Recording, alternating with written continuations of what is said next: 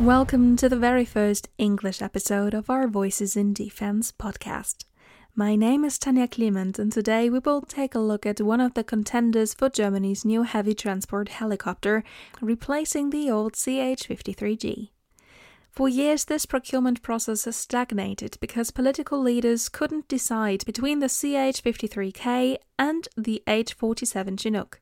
Our defense expert Dorothee Frank met with Michael Hostetter, Vice President of Boeing Defense Germany, and Dr. Michael Haidinger, President of Boeing Germany, to talk about their offer.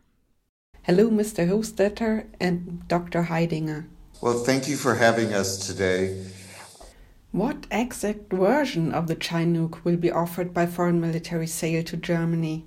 Boeing will produces nearly one helicopter a week off the Chinook production line in Philadelphia. So Boeing would offer the same aircraft that is being offered to all of our other customers around the world. And that would be the aircraft that is very similar to the US Army because we're in continuous production. So it would be a state of the art, off the shelf solution that would be provided to Germany. So it would have the most advanced digital cockpit. It would have modernized an airframe. It has a low maintenance cost and a high availability rate. That is the version that would be offered as part of the foreign military sale.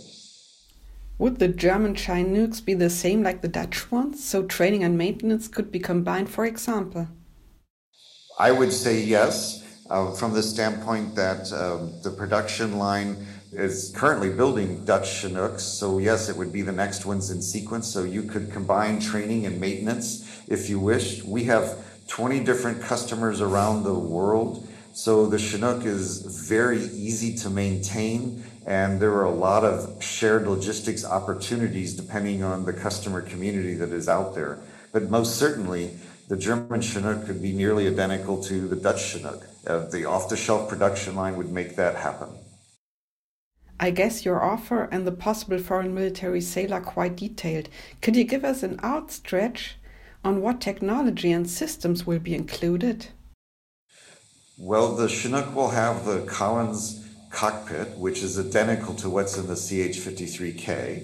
So we would have the same cockpit, but the Chinook cockpit provides an advanced digital cockpit. So it provides an enhanced pilot awareness and it provides an advanced autopilot capabilities. For instance, it has a digital automatic flight control system that allows the pilot to fix a hover and he can move in the X, Y, and Z axis in one foot increments, which allows the aircraft to be brought down and landed very smoothly in all sorts of conditions, whether it's a whiteout or a brownout. So this is very unique from that standpoint. Additionally, what's even more unique in that capability is that a lot of our um, capabilities with the Chinook do pinnacle landings where the pilot can maneuver the aircraft around and land with just the tail sitting on a side of a mountain that allows troops to run in and out. And that's very important from the standpoint that with the twin rotor design, you have all of the lift being used for all the power being used for the lift. You don't have any of it being taken off by a twin rotor, and you don't have to be so aware of the weather or the wind because this aircraft will allow it to maneuver around in, that unique environment. Additionally, when you talk about that, because of the high rotor on the back of the aircraft, the troops can walk on and off the aircraft without having to worry about hitting a tail rotor. So that's another unique capability that's inherent in the aircraft. But when you look at this capabilities, with the modernized airframe, which lends itself to be an aircraft that operates at about $9,000 an hour. So, about one fourth of our competitors' operating cost to operate this aircraft. Additionally to that, um, this aircraft can be repaired in all types of conditions, whether it's out in the middle of the desert, well, it's in a freezing Arctic, or it's in a tent, or in its home in a hangar if necessary. And you can use a standard Phillips screwdriver to remove all the panels. You don't have to have special equipment to maintain the aircraft. It's designed to be maintained in its environment. And that's one of the biggest benefits of this modernized airframe. But overall, when you talk about the capabilities of the aircraft and you talk about the technology in it, This single platform can perform special operations, it can perform combat assault, it can perform cargo and troop transport, it can do firefighting with the Bambi bucket, it does search and rescue, it does all sorts of humanitarian efforts. The Chinook is known all over the world for humanitarian needs, as well as medevac. So all of those capabilities are inherent in a single platform with very little differences among the equipment. This is a high performance heavy lift aircraft that's modern, proven, and available now from that standpoint. What capabilities might be added later? Well, the customer has many choices where they can always add things to the aircraft um, down the road. But inherent when you purchase an aircraft off the production line, it's ready to go and perform the missions that I already talked about. But the capabilities that are included, included you have the self protection system for the aircraft. Um, in this case, for Germany, it will have an air to air refueling probe right off the production line.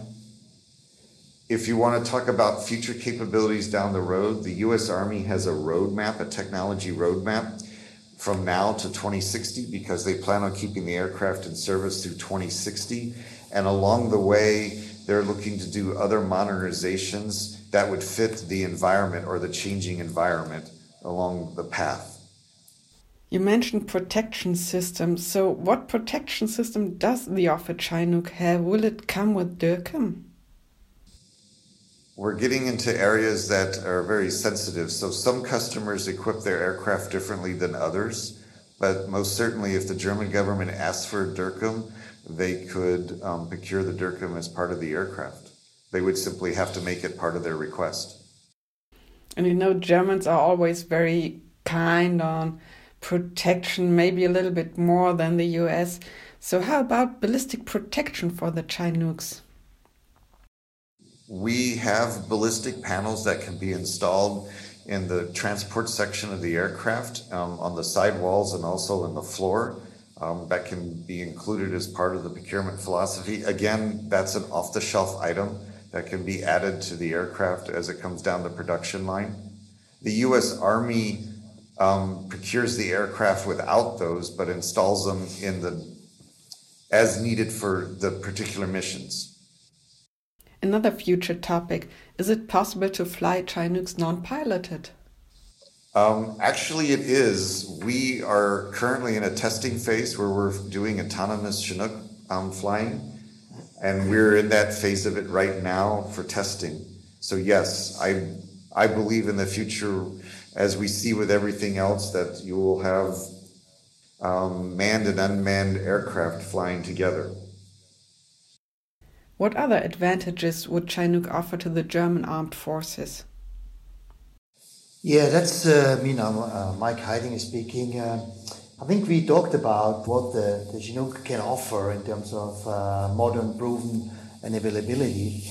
But uh, at the end of the day, uh, this is the, the world standard, the world standard of, of heavy transport helicopters, and, and will remain to be so for decades to come until uh, the 60s. Now, one key advantage is the interoperability and the possibility for cooperation because 20 nations worldwide, but of that, eight NATO nations, some of them are surrounding Germany, like the Netherlands, Spain, Italy, the UK are using it. So it's a unique uh, opportunity for, for cooperation.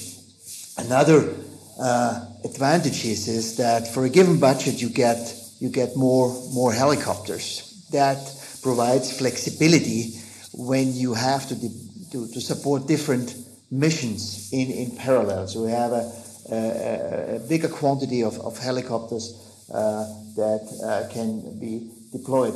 And I think these are two key features uh, uh, we only can offer with the Chinook. Will there be a work share with German companies? No, absolutely. Uh, uh, we actually we, we, are building on our decade-long partnership uh, with with Germany, and we have created a German industry team that comprises uh, companies like Airbus Helicopters, Aero Building GmbH, CAE Electronic GmbH, ESG Electronic System Logistic GmbH, Lufthansa Technik, Honeywell Aerospace, and uh, Rolls-Royce Deutschland. And with these companies, uh, of course, we can provide an in-country support of the operation of the Chinook with related uh, workshare. And uh, uh, just to give you a, about uh, you know a feeling about the size of this of this jobs, we're talking about around 500 jobs that we will create with these companies. Will these companies also work on the Chinooks for other countries or only for the German program?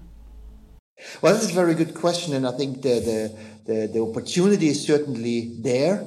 Uh, it is uh, dependent on the various nations' uh, policy with regard to in-country support.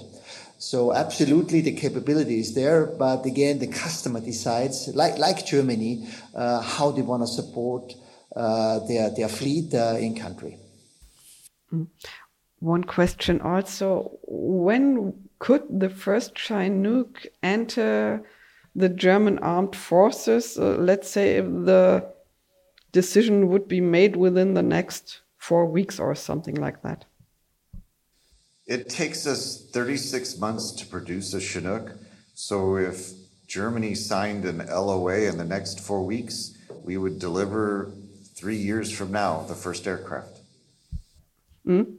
Yeah, I'm just asking because you said that the US wants to have their Chinooks in service till 2060, so it would be at least 40 years, and that's quite a long time for a helicopter, I guess. Yes, it is. But at the same time, if I can speak a little bit about the maintenance philosophy of the Chinook, uh, as before, I talked about um, you only need a screwdriver, a Phillips head screwdriver to get to the maintenance panels. But when you look at the Chinook, it's an on demand maintenance aircraft. You don't take this aircraft out of service for months and disassemble the whole aircraft and reassemble it, doing um, a PDM, for instance. This aircraft is designed that its maintenance can be done right there in the hangar where it lives every day. So when you talk about the longevity of the aircraft, that maintenance philosophy is phenomenal. You don't do an engine overhaul until 3,000 hours on this aircraft uh, from that standpoint. So when you think about 40 years in this particular aircraft, its maintenance philosophy takes it there, and it's very little maintenance that's required, which maintains that high availability rate.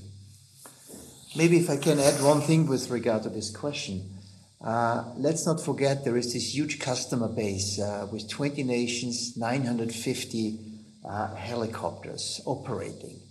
So uh, there is nothing inside that will uh, uh, replace this helicopter. So this huge customer base will ensure that this product, you know, will will continue to, to, to be, you know, advanced and developed over the decades to come. So I think that's the certainty that Germany can have that they're not alone. You know, they are not an isolated customer. It's a huge user community, and therefore they benefit from all the all the things that gonna happen over the next decades. Uh, uh, we talked about the U.S. Army technological roadmap, and the whole the whole customer uh, customer base will will benefit from that. We talk about it. Dr. Haidinger actually said this several times, and I did as well. Modern, proven, and available now. And Dr. Haidinger's comment related to the fact that there's nothing on the horizon to replace this helicopter till at least 2060 is a very valid point. That shows of the 900 plus Chinooks that are in service today amongst our 20 customers how important this aircraft is and the work that it does and its high availability rate. When you think about those capabilities, that is a very, very big positive for Germany because today Germany is seeking a transport helicopter that this helicopter will meet all of those needs, but yet maintain it at a very, very low cost with a high availability rate. And that is something that's unseen today here in Germany. If I may add to that one uh, as a last statement, I think the Chinook is the lowest risk solution, lowest risk in terms of timeline, in terms of cost, in terms of capability, and in terms of availability. I think that's very key for the for the for the armed forces in Germany specifically, you know, with this urgent need. And this aircraft can be maintained 100% here in Germany by German industry. And on this note, we will end today's podcast. Thank you for joining us for our first English episode. We certainly hope you enjoyed it. Take care, and until next time.